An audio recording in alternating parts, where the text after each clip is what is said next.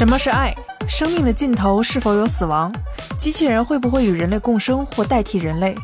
我们总想获得永生，好找到宇宙的答案，但是答案真的那么重要吗？这里是走马灯电台，每周五更新的一档有关影视的聊天节目，欢迎大家与我们一起走进本期的《爱死亡机器人》的幻想世界。Hello，大家好，欢迎大家收听本期的走马灯，这是我们的第二期节目。跟大家今天聊天的依旧是北瓜与老狗。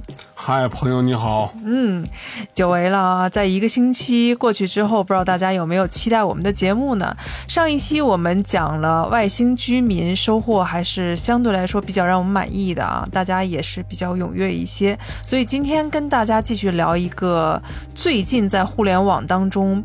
很火热的一个话题，那就是爱死亡机器人。其实已经有点过气了，因为我们的互联网刷新很快嘛。但是爱死亡机器人的，对于喜欢动画和电影的朋友来说，它的热度其实一直还在。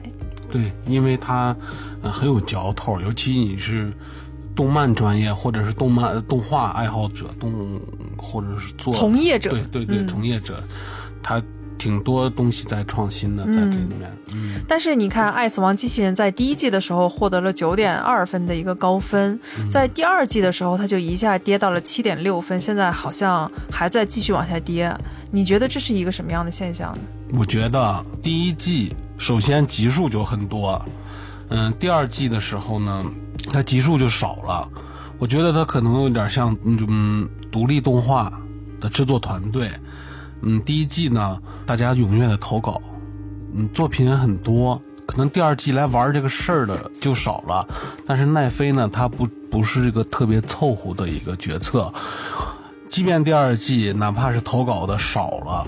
那么我择优用用这些项目，这是我更加怀疑啊，就是我个人啊，所以我个人的一个感觉是，第二季其实也有很多很多的一些作品，对，但是奈飞为了保证质量，对，他选了八个，他不会因为我必须得凑够十八个，而让那些不太好的作品在里面变得参差不齐。爱死亡机器人的项目，所有的咱们看到的作品已经很不错了，嗯，甚至我。特别好奇，奈飞有没有公布那些就是参与他项目，但是没有被他，呃，作为收集、作为发布的作品？嗯。所以你看，从刚才的一段对话当中，大家也许可以感受到我跟老狗之间的角度是完全不同的。我是通过，呃，一个普通的对于喜欢电影啊、动画呀，或者电影当中的一些故事，它衍生出来的小说的角度来今天跟大家解析一下《爱死亡机器人》。但是老狗呢，他曾经是一个动画从业者，所以可以从他的角度来说，我们可以提供一个最新鲜。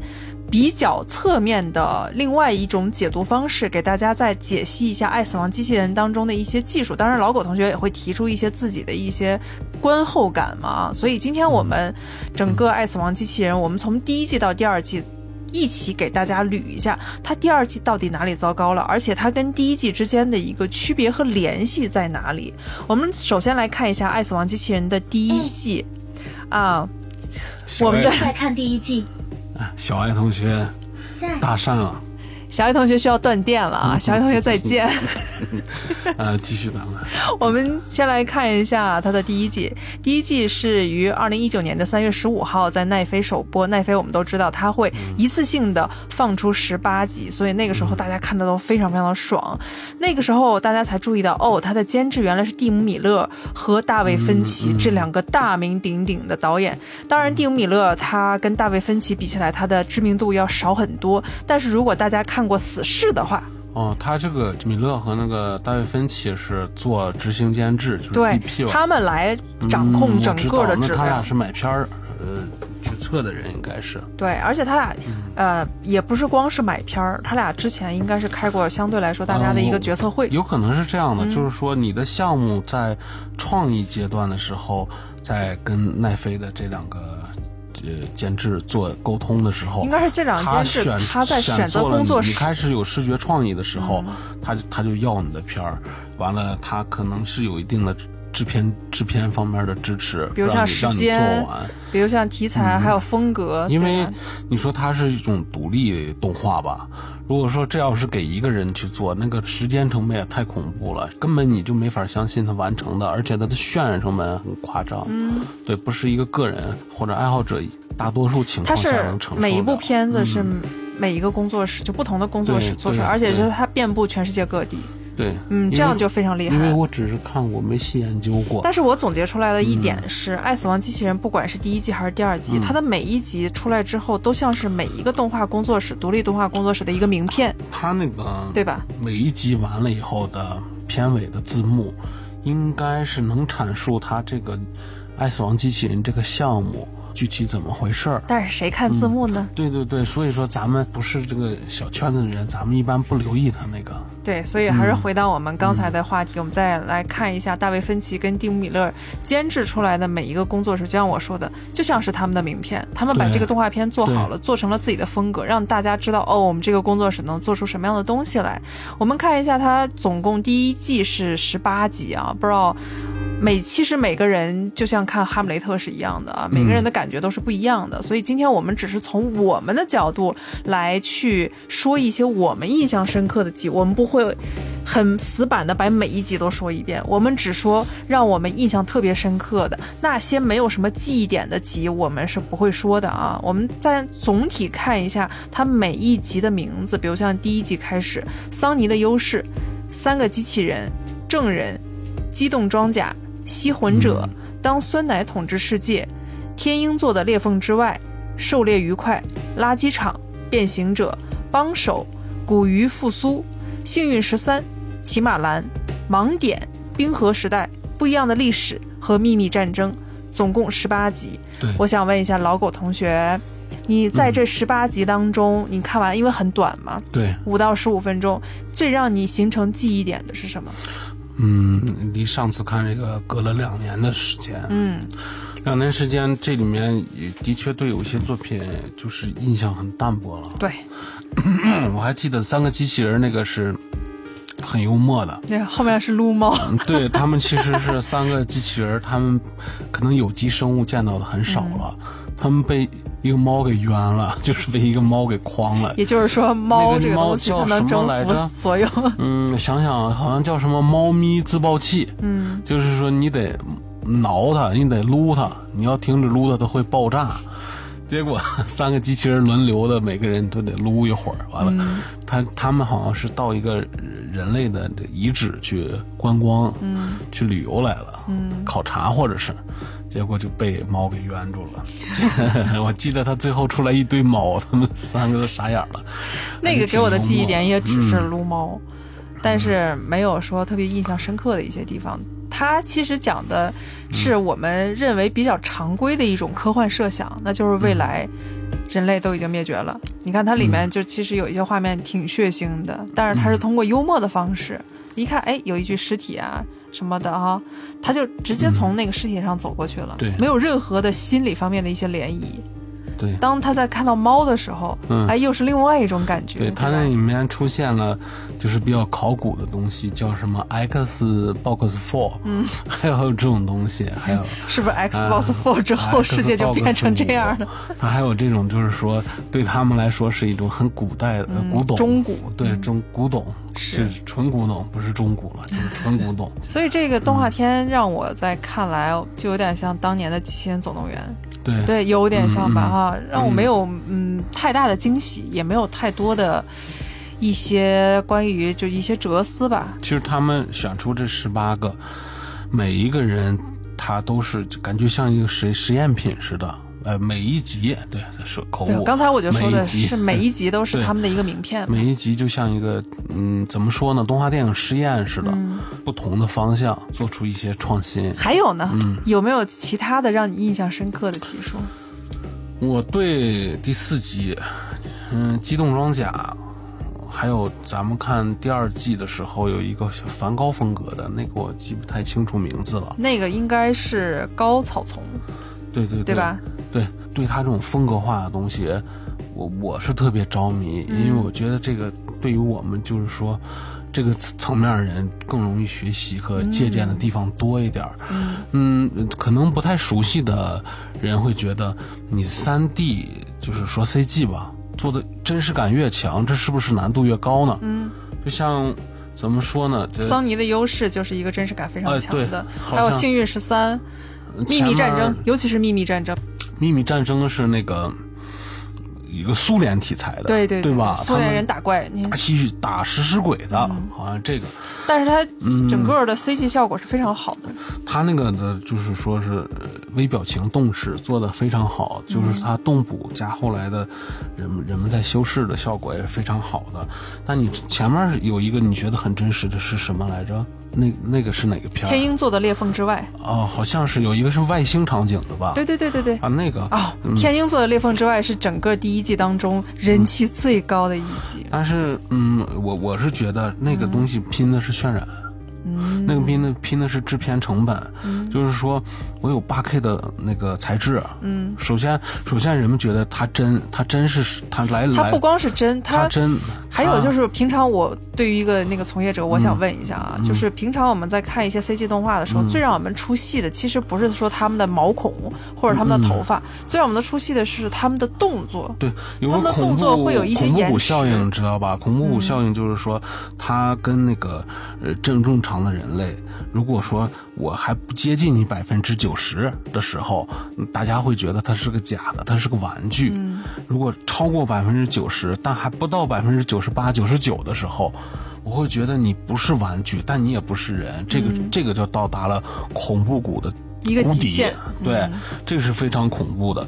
就是说，为什么我喜欢风格化的东西？你像那个机动装甲和那个，嗯嗯，古鱼复苏其实也算是，嗯，嗯还有骑马兰、是但是高草丛，但是就就像那个梵高似的，他呃呃，再翻过来说那个特别真实的，就像你说那个外星场景似的，它的材质贴图非常不错。那个东西完全就是说我可以通过八 K 材质解解决，我可以在实棚拍方面把所有需要的演员、需要物理世界有的一切的动物也好，还是静物也好，我你说的是动捕加 CG 对不对？不，我我拿我首先拿相机把他们皮都扒下来，这样咱们咱们说的咱们一般人能理解点，皮扒下来展展开展，他们叫展 UV，就是把把你的皮的影像扒下来贴在三维的建模上，完了这个东西难就是难在渲染上，就是需要一个特别熟练和成熟的渲染的呃技术人员，对他的皮肤的透透光性、反射、粗糙度，粗就是说呃在在物理世界、现实世界它是什么样的性状的材质，在一些渲染系里，我需要参数上跟它完全匹配，再加上光线是模拟度高一点儿，就能。做到，他拼的最后，如果你都做到了，嗯，给的渲染的呃符合精细度、耗时也好，是呃机器设备数越多，它效果越好。但是那个风格化就不一样，风格化就是说，我的制片成本没有全用在那个上，但是我的东西就是说，你看的好像很卡通一点儿，有点像那种的，嗯呃，怎么说呢？有一些很经典的，呃，像迪士尼啊，或者出现啥的那种童话故事的那种配色，咱们熟悉，或者像后来梵高，他有他咱们有超越了那些东西，比如像我们要大夸一下第三集《证人》，嗯证人那一集就是完全风格化与现实当中的一些东西完美的结合在一起。对那个证人不就无限循环吗？对，你你说是在香港的那个对对对对对，风风化场所的女孩突然看到一个人嗯。杀人了。你看她的风格化的地方是在于她跟那个男人两个人在奔跑，互相追逐，这个场景非常的风格化。你尤尤其是你如果要点开停止的话，你就会看到她的脸其实是乱的，是呢，它里面很多的动作都是非常乱的。那个太但是创意了，对，但是那个她女孩在表演脱衣舞的时候，就那段像蛇蜕皮一样的脱衣舞的时候，嗯她又是非常真实的。对她的皮肤质感是特别特别有弹性的。对，那个那个风格化的东西，就是说更吃你就是创意功力。嗯，你怎么样让整整整体的调性跟你的东西呢表现的呃出众起来，而且又又让人看得很舒服，就像好好后来还有一局，他们在沙漠里，嗯，呃，好像是美国走的像什么亚利桑那州一类的捕鱼的复苏啊哎对吧？就像那个，它会让你看得很舒服，而且这个东西有它的名片化。如果你追求真实的话，你跟说说现在的 PS 五，呃，好多游戏的 CG 哦，片头它是一样的。而且这个系列短片，它还有一个什么贡献呢？就是它里面所有的，啊、不是说所有，应该是大部分的项目，它的那个 CG 动画，尤其开场第一集叫《桑尼的优势》，对对对对对，那个我就看了，哇！我说是真，我说真厉害，所有所有的资产，咱们这里面说资产呢，就是说咱们做电影或者是做一些广告项目的时候，嗯，你用到布景。人这些东西，呃，咱们有实体的，有数字的，这些东西都是需要你投资和需要人去做的，它都是资产，咱们这么理解它。数字资产呢，那就知道是，呃，动画师与这好多还有加上程序员的结晶，一些虚拟的城市、虚拟的建筑、虚拟的气候或者世界观，的生物对，虚拟的生物，这些这些是资产。嗯，咱们通常电影里面呢，嗯，为什么说它这个值钱呢？像电影，大多数咱们是为了最终的效果。嗯，好多投资就只戛戛然止步而而止，就是说，在我这一步的效果达到了以后，我不再把钱，呃呃，猫呃壮壮又说话了啊啊，行，猫插嘴，咱们咱们继续。嗯嗯，嗯，猫没打乱我，我还记得我说的哪儿，就是它是结合你主要呃复用性非常高的，嗯，你看到的东西，它会做一个非常详细的制作。完了，复用性一般的或者中景和远景，呃。呃，他就会做一些就是视差贴图，嗯，完加一些效果给你弥补。咱们怎么说呢？一个大海，汪洋大海上过来一个航母，嗯，这可能是这个战争题材了，过来一个巡洋舰，对，突然一个导弹把它击中，它烂了。这个大海是三 D 的，咱们说是胡迪尼啊是什么东西做的，咱们不管它了。完了，后面的、呃海岸场景后面全是影像贴图，呃呃远景图，或者是、呃视察效就像《果。阿甘正传》就连这个林船肯，纪念堂的那段，这两这两个船都是一个贴片儿啊，因为它就用一个镜头把这个炸掉，完了一些烟雾火的效果，完了剩下就换了，我换甲板上的活动了，这就是别的棚拍了。嗯，但是这个爱死机器势人，就包括尤其他第一集出来的，他从外呃外面的世界观到它里面就是说像决斗士那个竞技场里面所有的东西，他都没有用那种的就是视差效果的贴图做，他所有东西我全给你做建模。嗯也就是说，这个片儿我做完这个项目，如果说我这个制片团队我还想做一个其他的呃电影特效的话，或者说这个项目的衍生品呢，也或者下一代，或者是其他其他呃需要用到这些场景，完全就可以复用。嗯，就那这样说上来，机器人系列，对，像桑尼的优势、天鹰座裂缝之外，嗯。还有秘密战争，再往后我们再看一下第二季，第二季的灭杀小组，嗯，呃，溺亡的巨人，他们都符合生命之龙，对对吧？他们都符合你刚才说的那几点。对，因为你即便不符合，它这里面有出作出众的，就是说幽默方面的创意，你就像不一样的历史，嗯，就是说他在假设不一样的历史，它有点像我们平常看的一些什么科普小视频吧。不不不，它没有让我感觉有更多嗯、他是精彩的他东西。是说是。呃，对，就有点像科普小视频，MG 动画效果嗯对对似的。对但是这抛开他那个蜂窝啊，他他他他他脑洞开太大了，就是说希特勒在好像是六种还是八种不同的死法下我们说会怎么样影响嗯世界。总的来说呢，他就是，呃，或者在技术或者创意上面有有拿人的地方，嗯就是一般人达不到的地方。但这里面我最不服气的还有就是是什么？冰河时代。哦，冰河时代，冰河时代，我一定要跟大家说一下啊！冰河时代是真人出演，大家在看的时候一定不要觉得哇，这个 CG 做的怎么这么好那两个演员是真人，他一露脸我就知道了。那个男演员 客串过很多很多的一些剧情，他们两个是正经演员。星际穿越》里还有他。对，嗯，他那个冰河时代呢，他开他那个脑洞创意来说开的是大，但是说是能是在咱们普通人，嗯，咱们咱们这些普通。并不骨骼清奇的人，也不是什么突发奇想的人，都能想象或者从小幻想过的一些东西，嗯，他只是给你展现出来了。而其他的作品呢，是超乎咱们，咱们没看过他动画片之前，哇，你还会这么想，嗯，或者是你这个你这个方案，就像看那个梵高的那个三 D 的时候，高草丛，哎，高草丛，你还你还会这么运用，嗯，啊，你这个你你这你你把所有的材质都做成这种油画的，大家像上次看梵高那个动画片的时候，还是一帧一帧的画的，嗯，而你这个真棒哎，你这个效果一点儿不比那差，你能这么运用，而且把握的调性那么好，嗯。能能让人家就是那种拍拍案叫绝的感觉，这里面我觉得《冰河时代》就是图了演员了，进来水了你一下，就有那种感觉。他肯定挤挤掉了一些，也是很不错的东西。所以我就特别好奇，他有没有挤掉的东西可以让大家分享一下。其实《冰河时代》你单拿出来，其实还是一个挺有趣的一个小品，对吧？但是你如果要是从刚才你的技术的角度来去分析整个《爱死亡机器人》的话，它可能是。略有劣势，他制片成本全在就是说真人表演上了。嗯，他的他的他的演员的从容的表演，《冰河时代》让我想起了奥维尔号的第一季的最后一集，就文明的发展嘛。对，嗯，他那个特别撞梗，也就是说，这个梗其实在全球大家在想象的时候都可以想象得到，对吧？儿童的时候你都能想象到一个小人国世界，它的时间节奏跟你是不一样的。但是它的优势也是在这里，嗯，它正好给我们来了一个非常纯真的一个角度，嗯，对吧？就是把你小的时候，他哪创新了？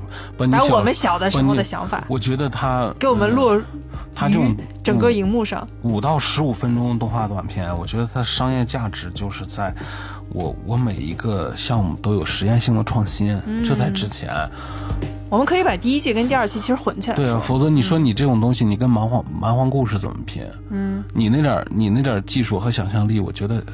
也就那么回事儿，我觉得以前的黑镜或者蛮荒故事要比你的脑洞开得多。但是它很难的一点是它的时间很短，蛮荒故事的时间比它稍微长一点。一集也差不多是。它那个才不到五分钟。呃，蛮荒故事一一段故事也很短。嗯。呃，黑镜长，咱们不说了。但是你就说制作难度和开脑洞的话，你跟其他七十七个怎么比？嗯。所以我就是觉得。是不是关系啊？我就这么想过。我们是用我们的思维去调侃了一下啊，但是具体是什么样我们也不知道。但很多人还是觉得《冰河时代》还比较有意思。有意思。对于一个平日不太关注动画的，尤其是动画剧集的人来说，《冰河时代》这么突然给你来了一个哎不一样味道的小品，大家还是觉得哎眼前一亮啊。十八集串在一起的时候，就好像一桌菜似的。哎，有的人吃到这儿了。我的酸菜包子，啊，你们这一桌人上有有吃炸酱面的，有吃打卤面的，有吃米饭的，有吃蛋炒饭、酱油炒饭的，哎，这个人就拧着眉头，我的酸菜包子，这个表表面就很少见。你们你们这么大，你们这么大饭店就没有酸菜包子？可能是有这，可能为了照顾啊，对还是为了照顾所有人？对。你要你要你要和盲点，还有这里面的就是说秘密战争，为什么说就是说你在追求真实感的话，它还不如你刚才说的那个叫什么天鹰座的裂缝之外，天天鹰座的裂缝，嗯，秘密装甲可能在秘密战争，你用了八 K 材质也好，用了啥也好，我秘密战争材质也不差，真实感也很高，但一看有点像 PS 四那个年代游戏游戏。秘密战争我非常想吐槽的一点是，就像一个游戏开场 CG。对对对，但是。嗯，怎么说呢？我觉得这类东西，呃，既然你是短投小投资的短作品，我不要求你，你就是咱们看漫威的作品，从来没有会让你感觉到这么别扭。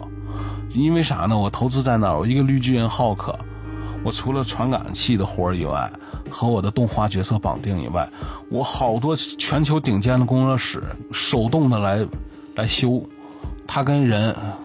有什么不一样的地方？把恐怖谷给你躺平了，所以你那种大作品你看不出来这种感觉。所以咱不拿它跟那些东西比，因为这不是一个项目。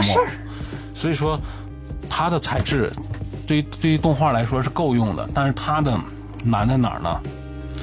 嗯，你刚才说的那个叫什什什么东西？天鹰座的裂缝之外，棚里大部分都能拍照。嗯，秘密战争的那个。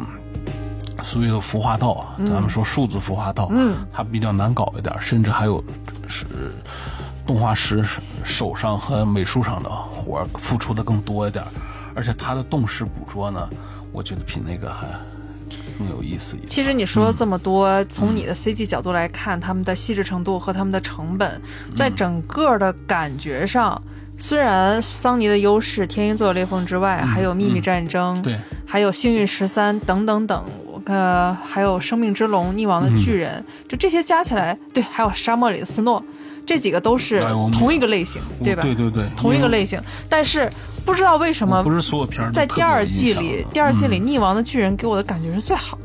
他也是我们刚才说的都是 CG 的同一个类型，但是他的感的巨人》第觉，二季不知道里的收为什么尾集，我是真有印象，那个对做的是还真不错。那个给我的呃视觉冲击力还有故事冲击力都非常非常的强，嗯对他就给我很舒服。第一季里的女王溺亡的有溺亡的巨人吗？第二季的最后一集季啊，对第一季我是说你说的时候，我还以为我我刚才不是说嘛，咱们就把第一季跟第二季混起来说啊。刚才有嗯也忘了跟大家分享一下第二季的各自的名字：自动化客服兵、灭杀小组、沙漠里的斯诺、高草丛、房内屋外、生命之龙、溺亡的巨人。哎，哎第二季里面。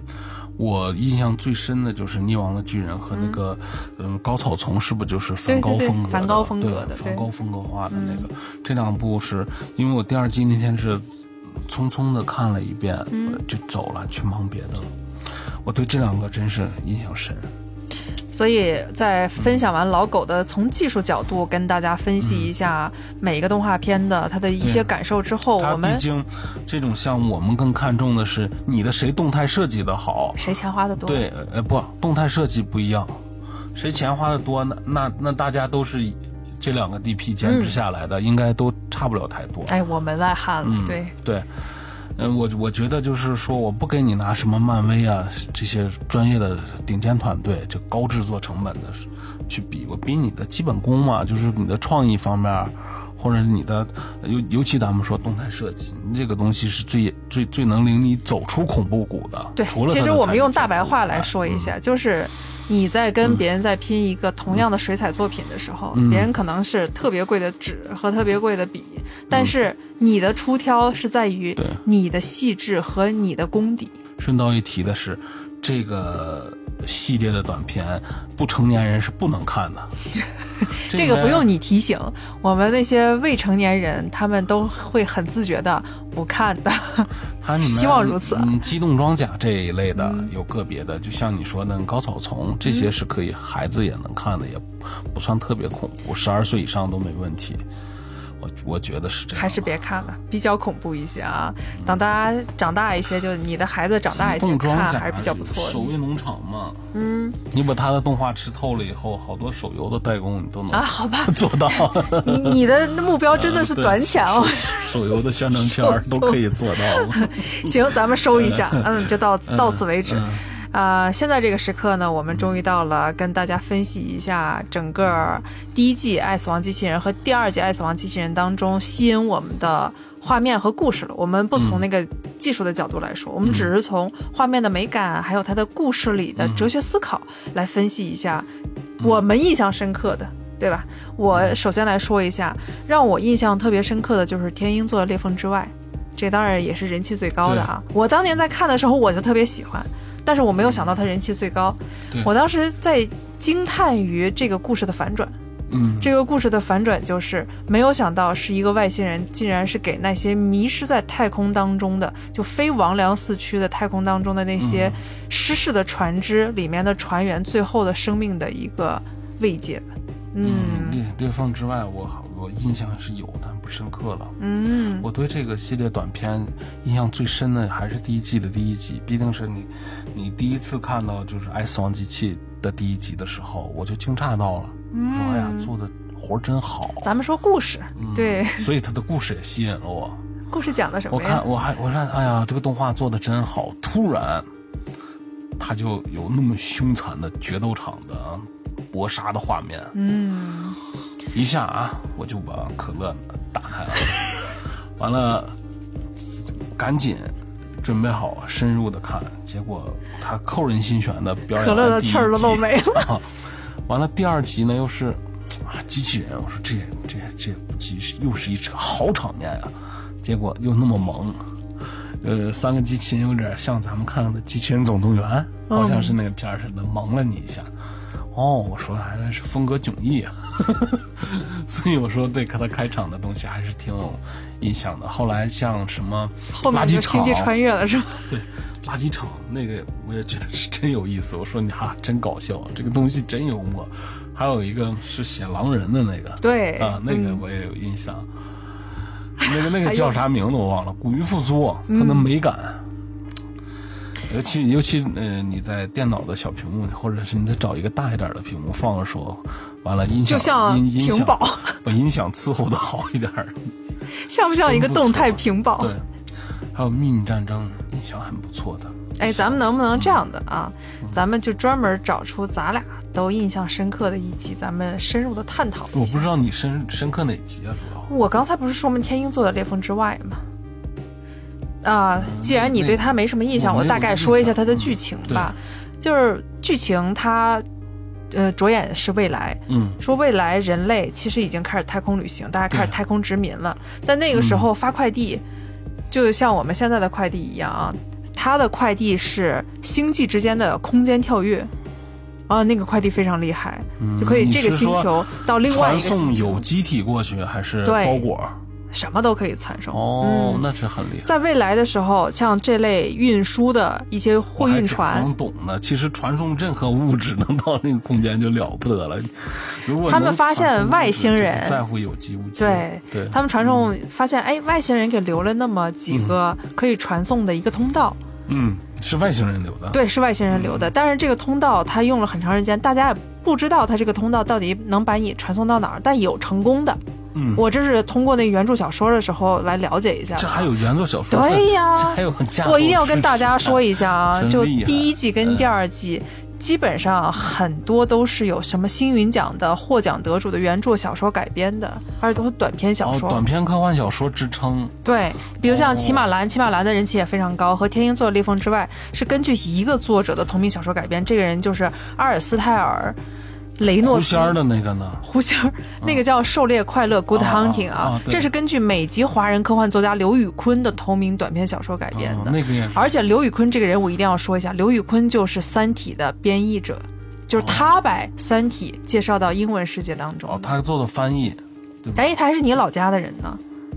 甘肃人。对呀、他是个甘肃人，小差不多小学的时候吧，才去的美国，就全家移民到美国。后来他又上了哈佛大学，又成了一个程序员。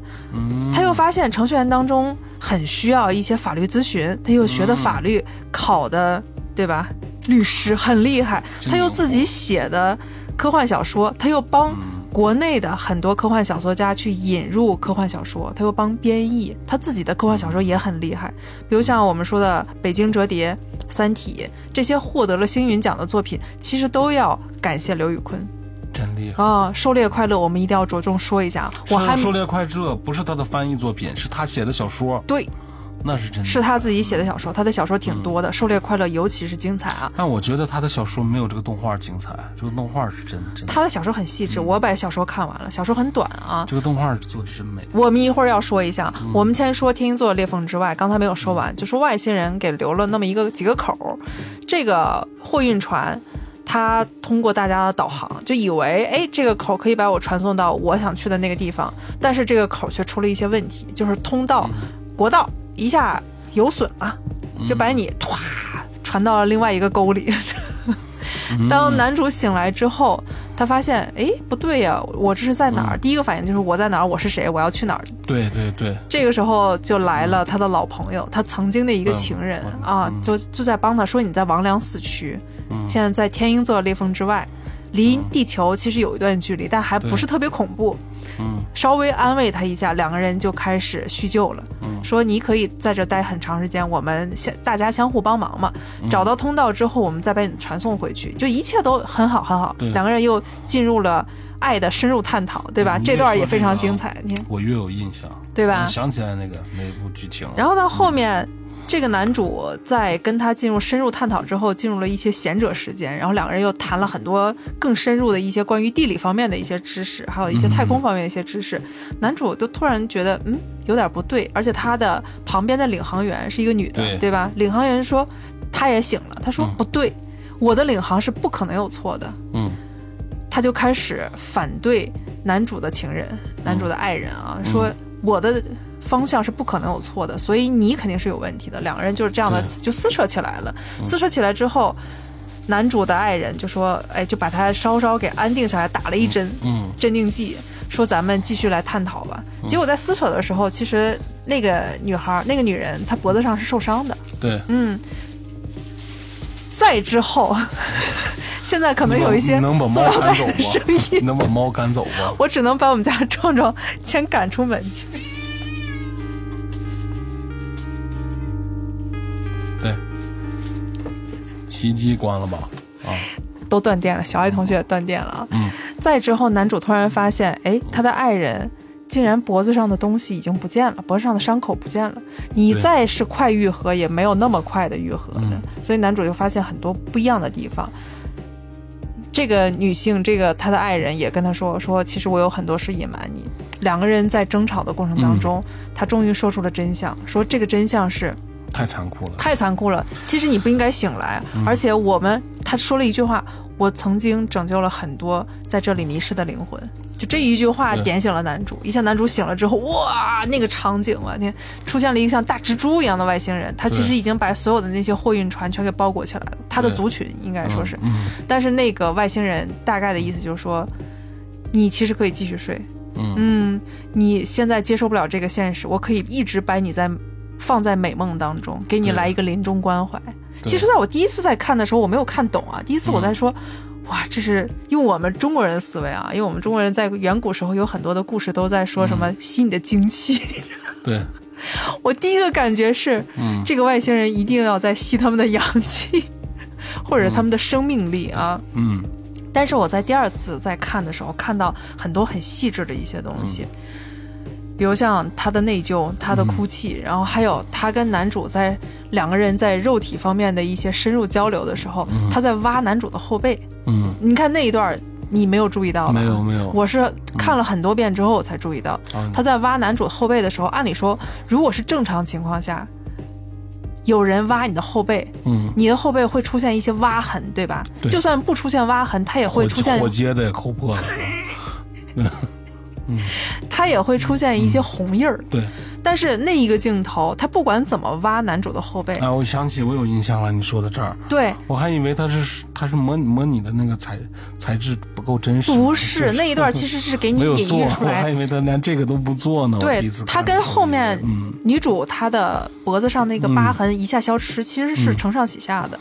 他在挖男主的后背的时候，那后背的红马上就消失了。对。也就是说明，其实男主一直在一个虚拟的梦幻当中，这一切都不是真实的，嗯可以引发出他后面告诉男主，你其实在一个梦中，你已经快死了，我给你来临终关怀，这个就给你直接点题了。而且这里面的结尾曲特别好听，《Living in the Shadow》啊，我们在今天的结尾也会给大家放送一下。嗯你看它整个的环是给你扣的非常非常片儿，恐怖的确实不恐怖吧？对片儿其实也不太恐怖，你看到后面是非常感动的。我们以前在看独立日，在看所有的那些外星人与地球人在交流的一些电影的时候，除了。呃，温情搞笑的那一类啊，就是正常的那一类。我们总认为，就像刘慈欣的《黑暗森林》理论是，外星人总是要侵略我们，或者要吞噬我们，或者要改造我们，或者要是把我们抓起来研究我们，对吧？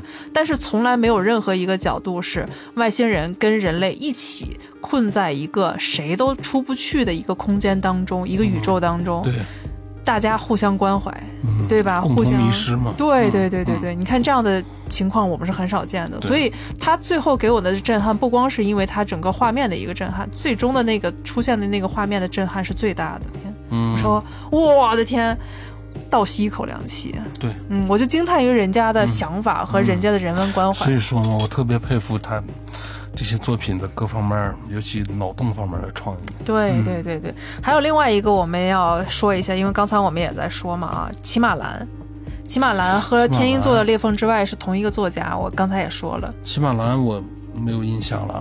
骑马兰就是一个机器人，他一直在刷一个蓝色嘛。哎呀，还是没有印象，想不起来。可能 他是通过集的时候睡着了吧？我，你在想第三人称视角一直在采访一个艺术家，那个艺术家在未来的世界当中特别特别的火。后来大家就在问，为什么你一直在刷一种蓝色？他说，他就说说他曾经是一个小机器人，他的主人很爱他，还然后他就喜欢他的主人，就一直让他去刷他的游泳池上的那个地砖。就那个蓝色，我觉得《骑马蓝》这部作品，它既讽刺又美妙。它讽刺的一点是讽刺现代艺术，哦，它给现代艺术一个重大的一个讽刺。对，我们就认为现代艺术，比如像波洛克呀，或者像其他我们认为的那种现代艺术，冲破了一些传统观念的人，他们总是总让我想起某大师。哎呀。拿着一根毛笔在美女身上画呀，或者在其他地方甩呀，说：“哎，我你看我这就是现代艺术。”你的就是制作手段和行为的反常，显得你是个艺术家这种的。但是。真的可以说是有一些现代艺术，它真的是浑水摸鱼，很多，对吧？它是一些利益方面的一些东西给它包裹起来的，是我们无法看到的、掩藏在底下的一些灰色地带的东西。所以现代艺术真的是参差不齐。在这里，我一定要跟叶永青老师道个歉啊，因为当年我也是误解了一些叶永青老师，我也认为叶永青老师是那个灰色地带的啊。嗯。但是后来，当我看到叶永青老师以前的一些作品，再看到他真正那个作品的大画的时候，我是被震撼到了，我觉得他确实配得现代艺术的一些名誉。不是有有消息，有消息说他那个是抄袭欧洲哪个捷克哪个名不见经传的画家的作品？这个我们无从考证啊，关键是是故事是是不是一个就是说确切的消息？不是一个确切的消息，传言。我们先不提这个啊，我们只是说，除了这类像叶永青老师这样的真的有实力的人啊，确实现代艺术当中有一些人就直接给你画一个黑板，对，或者直接给你画个红板。嗯，我就卖给你，我用一个论文一样的篇章去发表我的演讲，说这个红代表的什么什么什么，代表了某某性啊，代表的血液，代表的战争，巴拉巴拉巴拉拉，说了一大堆，然后就拍出了很高的价钱。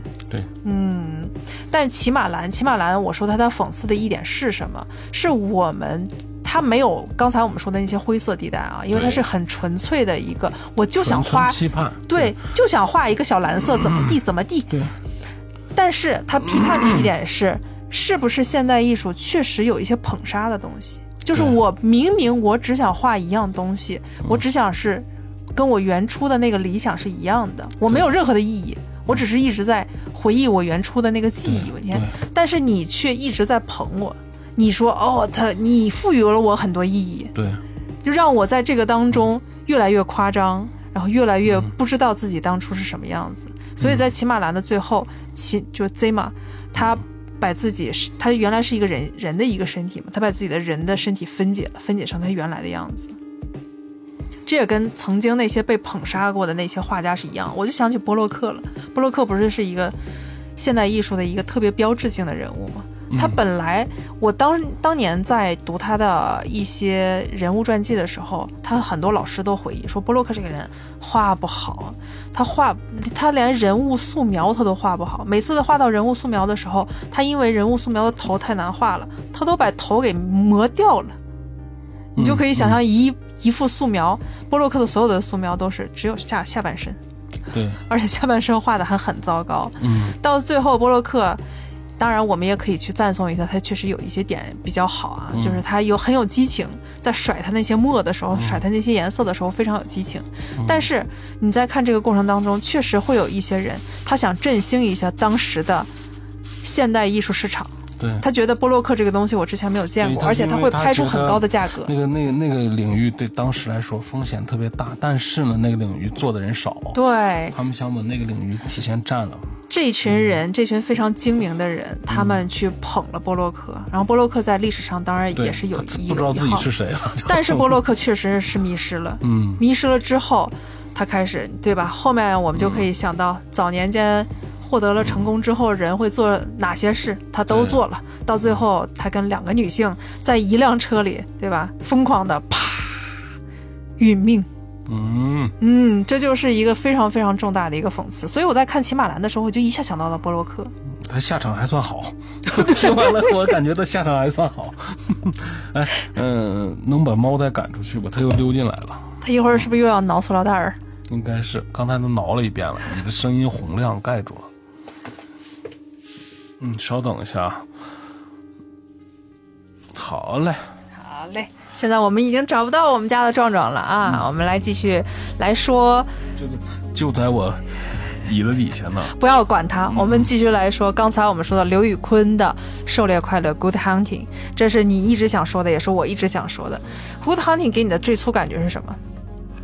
就这种古朴，就中国中国画式的。《狩猎快乐》是非常传统的二 D 动画，嗯，这二 D 动画，它这种风格呢，并并没有啥创新的地方，就是它的故事。嗯，它故事还是脑洞、狐仙儿和机机器人改造，还有那么血腥，还有那么、那么那么就是又露骨又批判现实的地方，就有一些恐怖的东西。他感觉我怎么觉得呢？我觉得有一些出现，有些嗯，咱们说的情色场景呀、或者是一些血腥暴力场景啊，在这个里面是合合理的。哎是，这个跟我的感觉是一样的你。你不出现这个，没法描写他的世界观。嗯，你不知道这个人物的处境，你也不知道人物的性格是怎么来的。其实之前《狩猎快乐》备受一些人诟病啊，是那些人觉得很多的一些情色方面的一些场景是没有必要出现的。对为什么你把那些东西不光出现了，而且还是着重描写啊？但是你在整个看完这个故事之后你发现它确实得存在。着重描写的时候，是带给你的冲击力，也能让你体会到角色他所面临的情况，对他的冲击力是一种共情。我一直以前跟大家强调的就是性这个东西，它能把你拉向泥潭，但也能让你感受美好。我们不能完全去逃避这个东西，你直面它，才能知道、哦，你内心上面到底缺什么，而不是说把它完全当成一个情色的东西。其实把它放着放情色那个位置，是对他特别大的一个侮辱。对，因为他这一集本身就是嗯起成人像的嘛，对，所以你说他出现一些暴力和情色镜头，但是我我觉得他没有什么可以说的，嗯因为他狐狸这个狐狸从小他就命苦。而且你让怎么出命苦呢？从前完了，我讲把那个故事故事对，咱们先把那个故事理一下。嗯，狩猎快乐整个这个故事讲的其实有点像当年的香港，对吧？对还在清朝时期，因为大家都梳的辫子嘛。对对对，然后那个时期，香港还没有现在我们看到繁华的都市，那个时期还是非常中古的啊。一个猎魔人跟他的儿子去了一家人家，那家人家应该是比较有钱、比较有地位的，因为他们家儿子本来是一个书香门第的人，每天要读书，要考取功名，但在这个时候遇到了狐狸精，那个人家的父母就非常的苦恼，说：“哎，要不我们只能请猎魔人把狐狸精除掉，这样可以斩断我儿子的一些情思，就没有让他那么暴躁。”在这个过程当中，小男孩也就是我们的男主，他跟着他的父亲，先是把大狐狸，就狐狸精的母亲，给斩杀了。但是小男孩在这个过程当中，他一直是他从小是一直被他爸教育说狐狸精都是不好的，对所有的精怪都是不好的，他们都是危害人类的。但是当他去斩杀大狐狸的时候，他无意中又碰到了小狐狸。嗯小狐狸与他的那几段对话，让他的世界观有了巨大的冲击。嗯那个世界观的冲击是从小狐狸的角度去讲这个故事，是完全跟他从小接受到的教育是完全不一样的。对，所以，当他爸爸说：“哎，你那边怎么样了？我已经把大狐狸杀了。”他说：“啊，我我这边什么都没有。”他完美的去掩盖了小狐狸的痕迹。嗯再到后面，他的父亲跟母亲都去世了，嗯小狐狸也长大了，两个人都属于是孤儿的情况下，嗯他跟小狐狸其实成了朋友。成了朋友之后，这个时代已经有英国人进到了香港，对，进到香港进入蒸汽时代，它其实是比较架空的，没有完全像我们真实的历史。对，它跟这历史是不搭干的。对，他已经完全融入了那个蒸汽时代，因为他很聪明嘛，他也学会了画图纸，他也开始学会运用很多蒸汽时代的一些工具去发明一些东西，还要帮助别人啊。这个时候，小狐狸呢？他渐渐他的魔法失去了，他跟他说很多东西的魔法都已经失去了，因为科技来了，科技成了更大的魔法，所以我现在没法变成狐狸，我只能以人的形态继续生存下去。嗯他俩那段时间是失散的，再遇到的时候，小狐狸精也就是梅，应该是哈，小狐狸精她已经成了一个风风尘女子，她为了生存，嗯。她男主在遇到小狐狸精的时候。两个人又重新叙旧在一块儿，又对。互述了一些衷肠，说：“哎，我们之间遇到什么样的一个困难？”但是没有想到的是，当女孩再去找他的时候，女孩已经变成了一个蒸汽朋克型型的一个人身体，对吧？他又说出了曾经他被一个总督嗯。残忍的虐待，嗯。又把他的身体切割，切割完，又为了完美的向总督的爱好靠近，然后成了一个金属的身体。对，男主又帮他一直改造，他说我想狩猎，嗯。男主就帮他变身，但是变身之后是一个金属的九尾狐。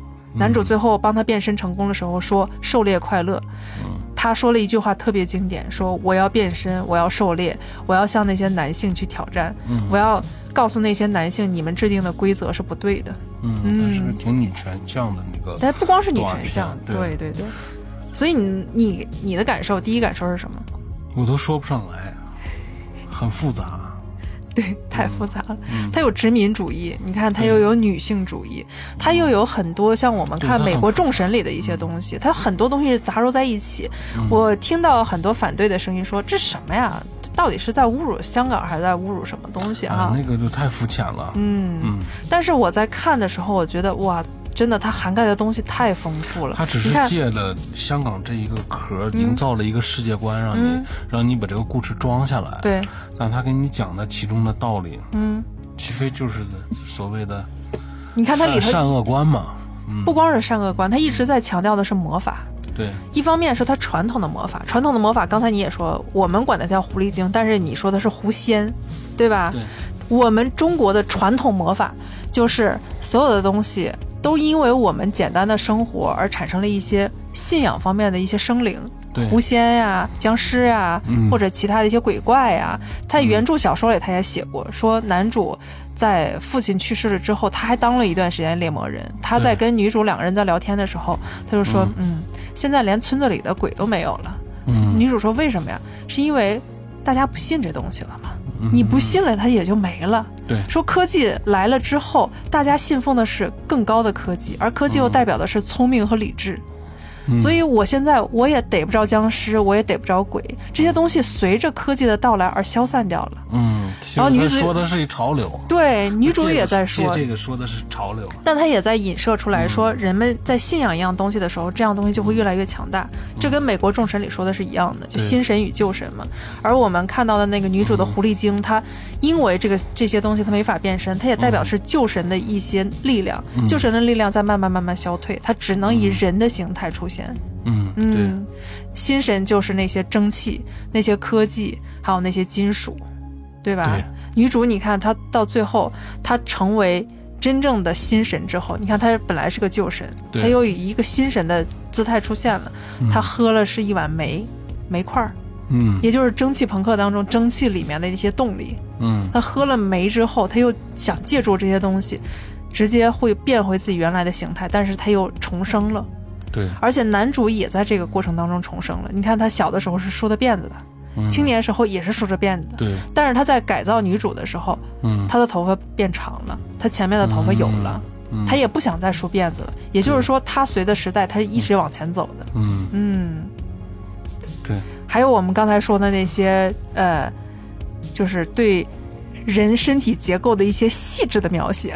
嗯嗯，对，嗯，那个冲击力是，我觉得我我第一次看到那个冲击力来的时候，会让你那个女主她当时的就是说没她面临的那个恐惧啊，还是是是她的她的她自身的处境，她通过那个很简单的那，也就是几秒钟的暴力场景也好，色情场景也好，她就向你阐述了。嗯嗯，因为它动画片毕竟短嘛，它有铺垫。我不知道原来小说是怎么写的，这个我就不清楚了。哦，小说其实没有写的像动画片里就展现的那么赤裸啊。对，但是小说里，他写出那个文字，像《色戒》嘛，《色戒》也没有说写的像李安的电影里咱们看的那么直观。你看，但是它里面写出了一些很有韵味的一些东西。嗯，那些韵味就是啊，比如像呃大狐狸他的爱人，对，他的爱人为他辗转反侧，就是、啊、睡不着觉呀、然后每天呼唤他的名字。嗯，对，你看，你像那个男性，他发出的一些反应很正常，你对，对吧？在动画里也完美的展现出来，非常非常正常。这就是他想对一个他得不到的一个爱人的一个嗯非常非常正常的一个反应。然后他的爱人在来看他的时候，他他们将会发生什么，也很正常，对吧？对大家可以通过很人性、很成人化，但是它很真实，对，对吧？嗯然后再到后面，这个女孩她的身体，她不得不嗯进行封尘的一些工作，她的身体被改造，那段其实也很细啊，就该、嗯该露的也都露出来了。到她的反抗，嗯这也是我们说的是男性主义跟女性主义之间的一些嗯大家的一些思考，对，不是完全我们认为哦，这就不就是那个床单底下那点事儿吗？啊，嗯完全不是这样的。它其实就像我们平常看的那些男性跟女性之间的一些符号，就两个符号在打架，嗯对，两个符号在互相的去争夺。这个符号它只是具象化了，对吧？嗯嗯，所以这东西这些东西在我看来真的很正常，完全没有我在看的时候完全没有别的想法，我觉得哇好震撼，而且它里面让我觉得最震撼的一点是男主的思想。嗯，你看，他一直在强调说他爸爸给他灌输的什么样的思想，狐狸精就是害人的，对，对吧？但是女孩跟说跟他说，男人跟女人都一样，男人跟女人都可以去陷入跟狐狸精的爱恋爱当中。对他有自己的独立辩证思维。，对嗯，他为什么要跟这女孩一起成为朋友呢？不光是因为这女孩长得漂亮，赶赶走猫。好 不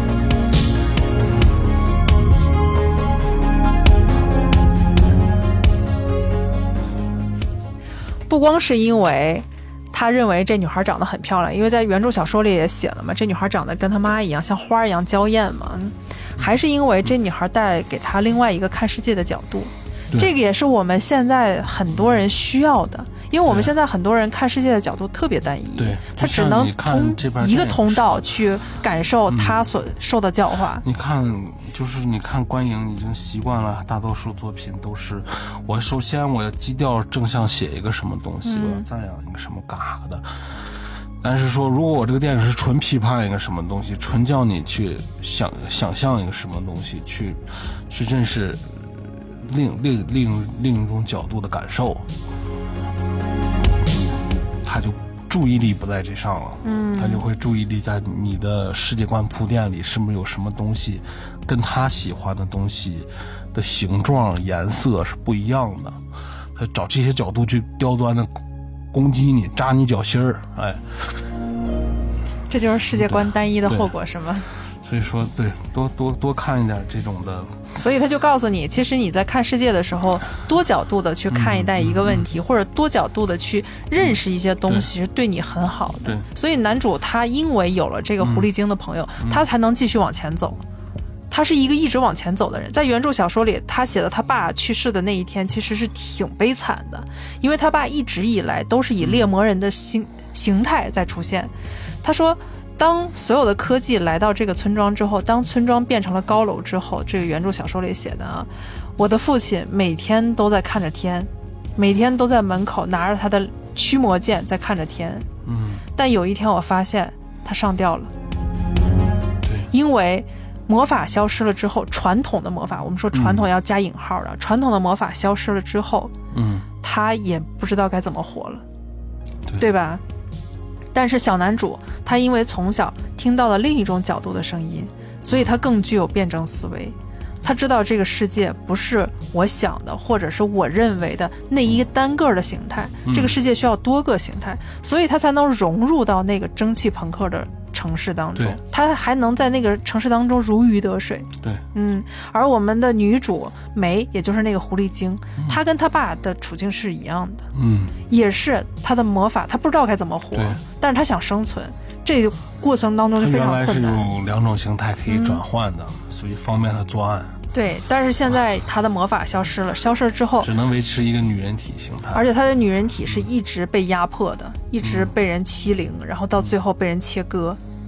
到最后他又重新组装起来，因为他也发现，哎，我可以去融入。你看他一开始是拒绝的，嗯但被迫被切割，又重新装成了金属形态之后，对他完美的融入那个金属形态。嗯他求男主，然后给他进行了改造。他其实已经承认了这个金、嗯金属形态，他也是在往前走的一个人，对，对吧？嗯所以，哎呦，我的天呐，《狩猎愉快》这部作品太棒了。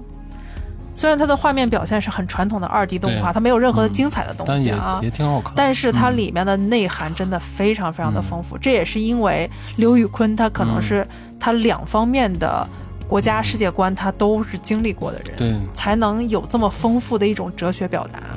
嗯，所以在上一季当中的《狩猎愉快》，它的分数也是非常高的，《狩猎愉快》单集是八点九分。嗯，嗯，看来大喜欢的人还是比较居多一些的啊。行了。没有看过《狩猎愉快》的大家可以单独看一下《爱死亡机器人》的第八集，当然第七集的《天鹰座的裂缝之外》我也推荐建议大家。大家都看，因为每一集真的都没有多长时间。嗯，它的动画作品最长的十四五分钟，对，短的作品也就是五六分钟。哎对，它十八集加起来可能不够你一个正常普通电影的一半儿的长。但是现在有一个困难的地方啊，就是很少有人能完全看完，因为我不知道是不是因为抖音跟快手这类的东西它越来越快，还是工作压压力越来越大啊，导致大家认为我看一个快的东西更好。我发现，就近两年抖音、快手，你看《爱死亡机器人》已经够短的了吧？对，抖音、快手竟然给你来一个更短，五秒钟让你看懂《爱死亡机器人》，嗯，我我看不懂，我靠五！秒钟我还没反应过来这几个字儿呢，一共 爱死亡机器六七个字儿呢，啊，就全是 不是他，他只是五秒钟给你说一集，嗯，五秒钟说一集，光这集的名字念完就就就有一秒逝去了，我已经。因为抖音、快手，嗯。这就好比咱们以前看的什么六十秒学会英文，呃，十二分钟教你学会电子琴，谁都没学会，谁都没教会，到最后你还啥都没记住。所以还是希望大家去观看一下，真正的去观看一下，因为它真的很短啊就是。短片嘛。嗯，它也是照顾到了很多不同喜好的一些人。我们再来看一下第二季啊，都特别好看的。对，嗯第二季，嗯，第一季剩下那么几集，我我真的是不太想说啊。对嗯，第二季自动化客服，我觉得跟《生命之龙》就这两个剧，呃这两个剧它撞梗了。这两个剧我没有太大的，你看自动化客服，它都是里面的 AI 和客服出现了问题，对吧？对对，然后《生命之龙》它也是里面的那个安全屋的机器人出现了问题，对对吧？对你看撞梗了，我觉得它俩没有任何的区别。我天，可能描描描描写的点不一样。我记嗯得他，我忘了他名字叫什么了。我记得有一集就是说他在一个外星世界，有点像咱们说像大峡谷，嗯像布莱斯那个那种的，哎呀也不一样。反正它那个峡谷特别壮观，在它在峡谷里面有一个怎么说呢？呃，庇护所，对，安全屋嘛，那个是那个是叫啥了？就生命之龙。哦，那个叫生命之龙。哦哦，啊，说那个那个那个就挺好看。那个挺好看，但是那个就有点像，嗯我们看的一部电影，它中间截了那么一段儿，对对吧？对，我就而且他的男演员，我一定要说一其实我，觉得是他们怎么说呢？制片学精了。嗯，第二第二季根据大家的反响和和评分生排名，命之龙有点像，呃，我们刚才说的冰河时代，因为它是完全是用演员去演的。生命之龙里那个男主角，虽然他的手最最后被压得很惨但是男主角是黑豹里黑豹的同父异呃同父异母的哥哥。哎呀，我的扮演者这些我太了解。完了，我觉得他们第二季有的项目干脆就是说试验性的勾一些粉儿，嗯，勾一些粉儿了以后，我们要做大的东西。大杀器嘛，科幻召唤小神龙是吗？就是说，像你说，它有那个科幻小说在后嗯面支持，所以它剧本方面延展成一个正常规格的片子，应该是不成问题。但是灭杀小组呢？嗯，嗯，对这部作品有什么感想？灭杀小组杀小孩儿那个，哎呀，哦，那个那个那个有印象。嗯。呃，你你这一说，情节我想起来了。嗯，就是在未来社会，大家都可以用极乐治疗让自己非常的长寿，嗯。想活多久活多久，而且你的身体会一直很好。但是那只是顶层的啊，对于那种底层的，你看云层之上的那些高层的人，对于云层之下的那些底层人，对对，他们就不允许他们再生了，因为人口已经是到达极限了。他们认为你再生只是给这些人造成了一些负担，所以他们有孩子的话，就会把孩子杀死。你对，嗯，挺残酷的一个故事啊。但是我在想，到那个年代了，你大家为什么还在地球这个破地方待着？嗯，外星移居，因为咱们看了好多科普的一些节目，外星移居真的很难。嗯，你即使能汽车能悬浮了飞飞两，但是关键你可以长寿，你都突破了人类极限了。啊，对你寿如果你长寿，就像那个女歌唱家说的，500岁啊，对呀、都这么女歌唱家说的，当时的那些炼金术士，他不是最想达到的就是让自己长寿吗？那女歌唱家说，我用二十年去精进我的唱法，他为什么没有更多的年？都那些活一一两百岁、四百多岁的那些人，为什么不能经济我？年轻时候我还想过，如何去火星殖我？年轻时候想过，我寿命要要有二百岁，我找个地儿卖光盘我都发了，确实是这个道理，所以你是个穷人，就是嘛。卖光盘。你咋不你也不蒸馒想头呢？想光盘能能用了二十年吗？就出 U 盘了吧？嗯，所以吧，就这个故事吧，你在刚看的时候哈，嗯你会有很多疑惑。它整个的画面有点像《银翼杀手二零四九》，对对吧？连它那个车，连它的整个城市的，感觉都很像。是有那嗯有有有对的，有在那个你看《银翼杀手》它很好的一点很像很像嗯，它是在猎杀外星过来的那些复制人，对外星逃回来的那些复制人。对他也在说，人到那个年代，他也是可以外星殖民的。是宇宙这么大，结果我们只是在地球这么一个小旮旯里，每一个人这样活更久，然后精进自己的唱法，当一个活得更久的不知道该干啥的警察。你嗯这是你想到的 bug。嗯，我想到的可能不是 bug 的一面，就是说，即便他只是在，呃，生物生物生物研究方面有突破的话，呃，他跟外星宜居还是有差距呢。嗯，就像嗯你要像人们说了，在火星移居的话，你要改造那儿的气候条件，那那需要的能量不是他们能产生的。我们在看那个火星时代，才能产生。那完全没有问题，他都活四百岁了，还不到二级文明没有？，没有，一级能，一级文明是能很轻松的驾驭全整个星球，就你在的星球能提供的能量。哎，我们假设啊我就想说伊隆马斯克，嗯嗯他能活三百岁，嗯你觉得他推动的科技，像而且他像他这样的人，现在都在层出不穷的在出现，嗯，也可以说他是他手底下的人，或者是对，马上就要出现的这类的天才啊！世界这么大，他们都在未来的一个时间点，他们可以选择活四百岁、五百岁我。觉得像你这种的觉得会不会加快这些速度？大科学家，嗯他真的像你说能活三百岁，嗯，他也许八十五岁以后就隐居了，那怎么可能呢？他肯定觉得，嗯，那他要活三百岁，他到八十五岁的时候隐居，他后面那几百年他要干嘛？当蝙蝠侠呀，自爆啊，当蝙蝠侠，是 还是当一个蘑菇？是吧？可以当一些就是隐形的超级英雄，他肯定就是想那么干了。你说的是托尼·史塔克吧？他觉得，他觉得他他的贡献，都到那个时代了，他还有能隐居的地方吗？他还不得去火星隐居吗？哎呀，马伊隆马斯克四五十岁就这么有钱了，你敢让他活到八十五？嗯但是他后面的设，想更多呀对，他又没有完成的东西有更多哎，。他也许就不在地球待着了。对呀啊就像我们在看《超时空接触》里，嗯最终资源我们的女主角的那个科学家，她在最后死的时候，那不是就在太空当中吗对？他已经有钱到他说我从来不下地面，都已经到这么厉害的一个地步了啊！话说到你刚刚说那个灭灭灭杀小小组，他那个有意思在哪儿呢？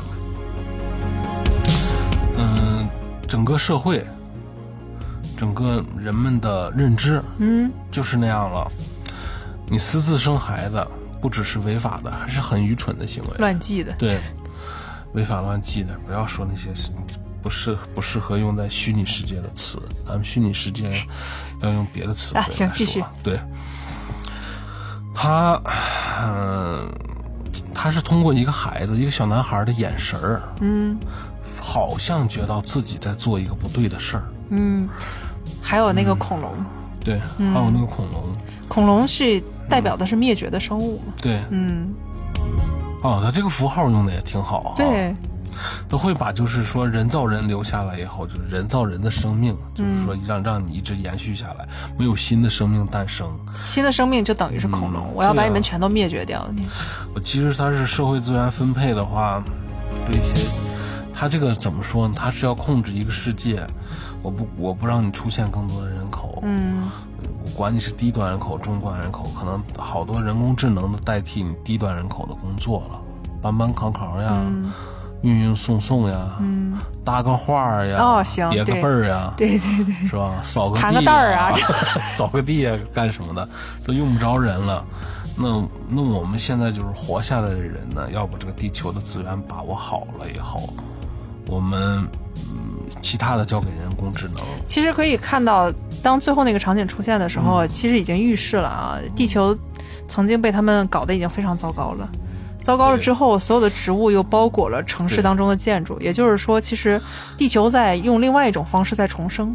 对，嗯，而他们那些想要生活更好的人，他们只能在云层之上的巴比伦一直生活。对，嗯，让底下那些底层的人，他们虽然也能经过极乐治疗，但是他们就让他们自生自灭去吧，我就不允许你继续生。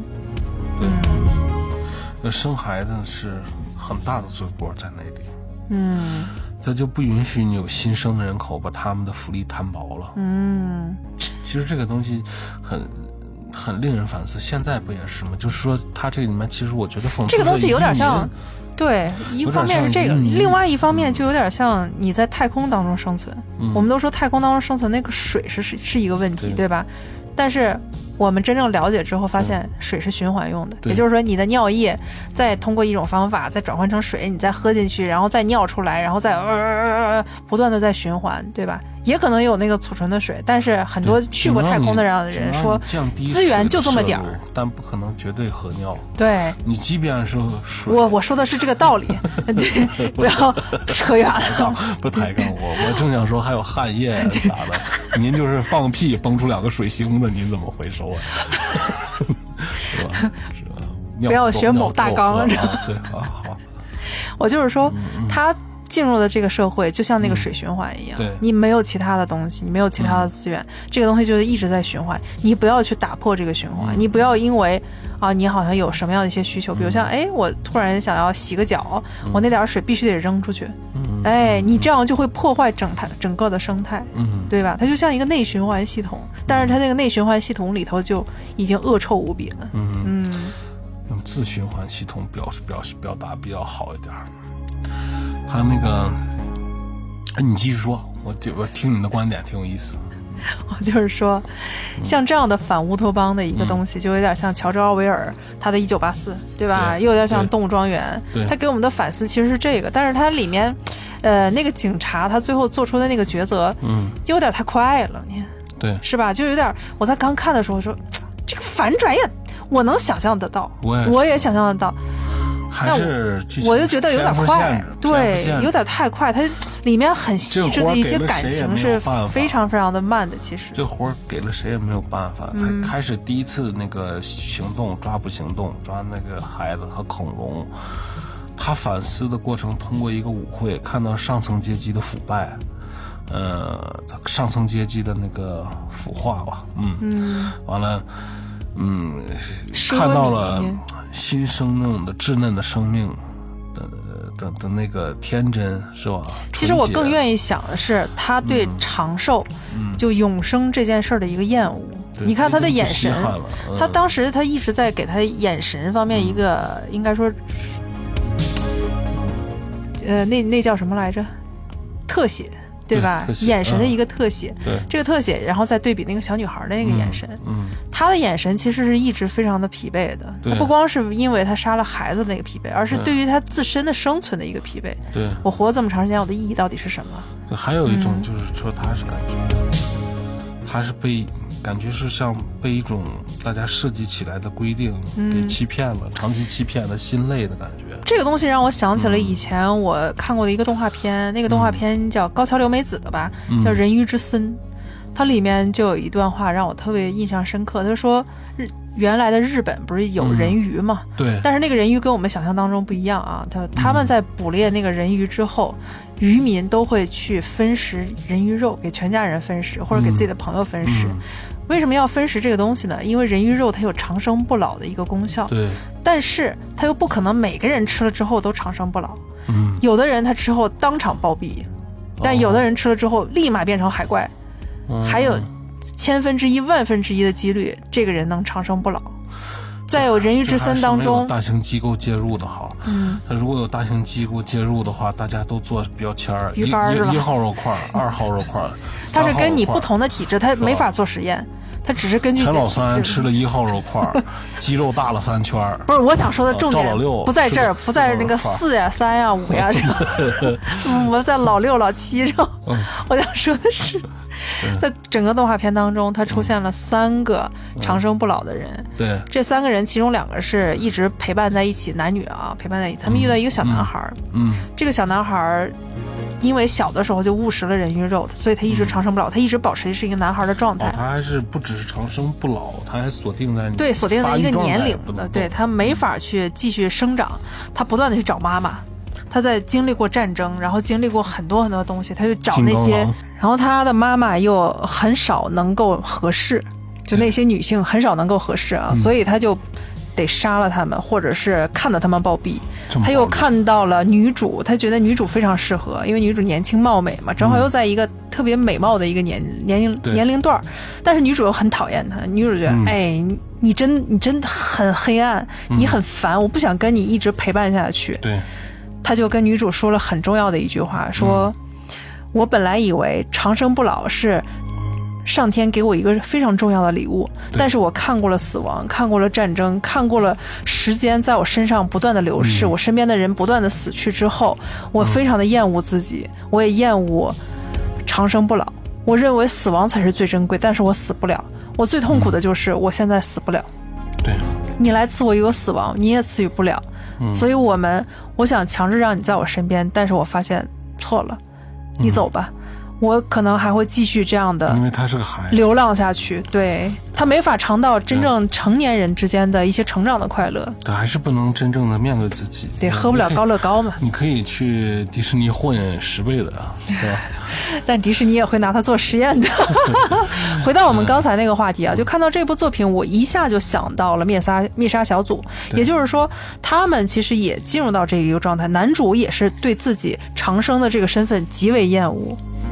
嗯。你看，一个是他杀孩子的一个思考，看到恐龙之后他的恐惧，那个恐龙就代表的是孩子嘛。对。还有就是他的女朋友在进入极乐之流治疗之后，你看就想要两个人欢愉一下嘛，对。他很厌恶，嗯。他也是对这一切都非常的怀疑。嗯，他也在厌恶他曾经非常喜欢的这一切。进入极乐治疗之后，两个人像年轻人一样打滚儿，嗯对吧？嗯他把这些全部都排斥掉了，所以我就会陷入另外一种思考。这种思考就是我新迸发出来的东西。刚才我又回到他们为什么没有火星殖民，嗯是因为也许他们知识内卷化了。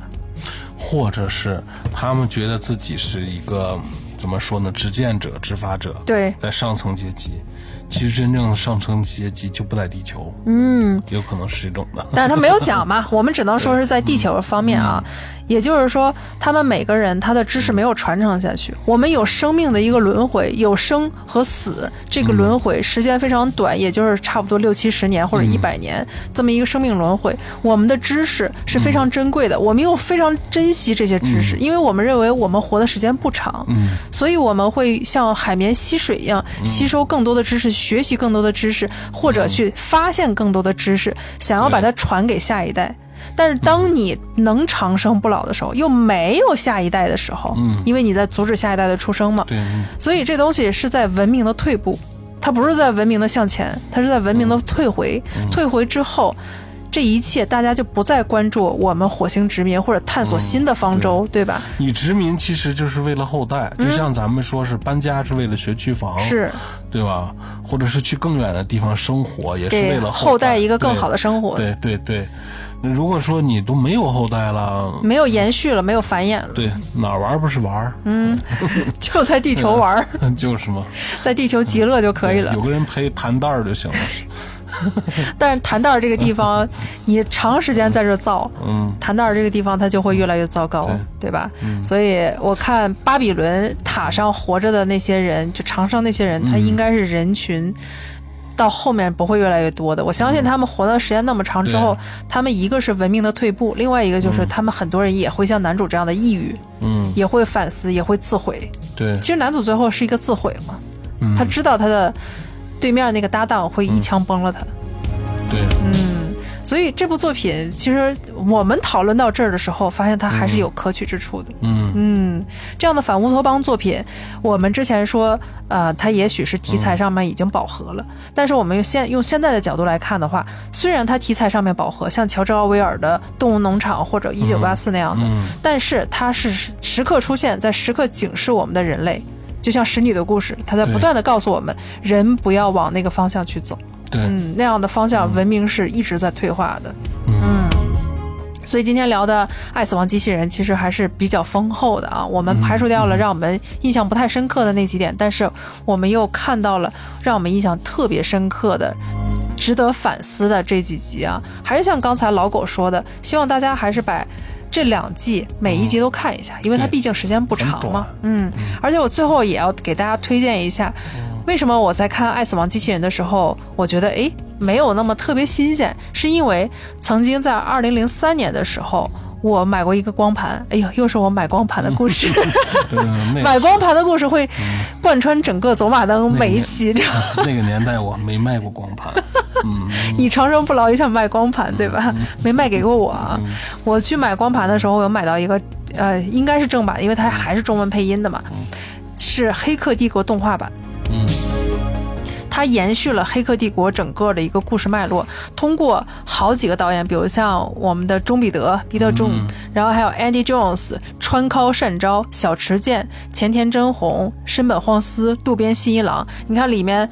我认为最大咖的应该就是川尻善昭跟渡边信一郎，就美国的导演，他很放心的把这些短片交给了这些跟他国籍完全不一样的人。对，就是文化背道而驰的，是，但是川尻善昭跟渡边信一郎等这些 Andy Jones，他们完美的去把我们的沃卓斯基姐妹啊，因为他们之前是兄弟，现在是姐妹了，他们的思想完美的表达出来，而且比电影版更好看。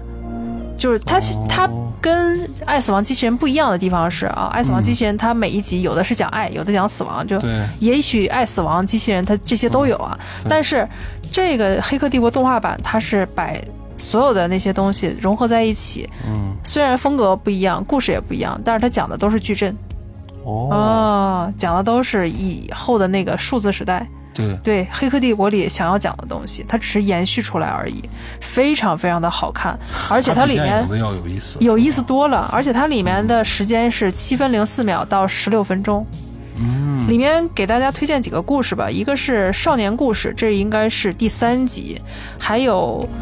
终极战役这个有点像刚才我们看的秘密战争，就是完全 C 计划的啊。嗯我最喜欢的是超越极限，它跟狩猎快乐的风格是一样的。哦。也是完全二 D 动画，但是它里面的故事非常非常的美，它里面故事有点像雷神二，然后它还是中文配音，对，你那光盘在不？在呢，这个特别珍贵啊！大家如果以后有光盘的话，一定要留住啊！光盘是个好东西啊。所以今天聊得很开心，也是激发出很多的一些思考跟脑洞吧啊！今天跟大家聊得也非常开心，希望大家继续关注我们的节目。每周五每周五的上午十点，我们准时会播出我们的播客节目。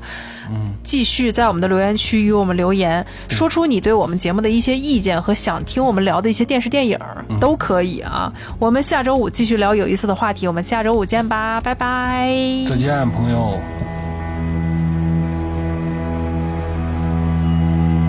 Smoke is clearing all the circling lights blind me. I've been running out, now it's all just fight to.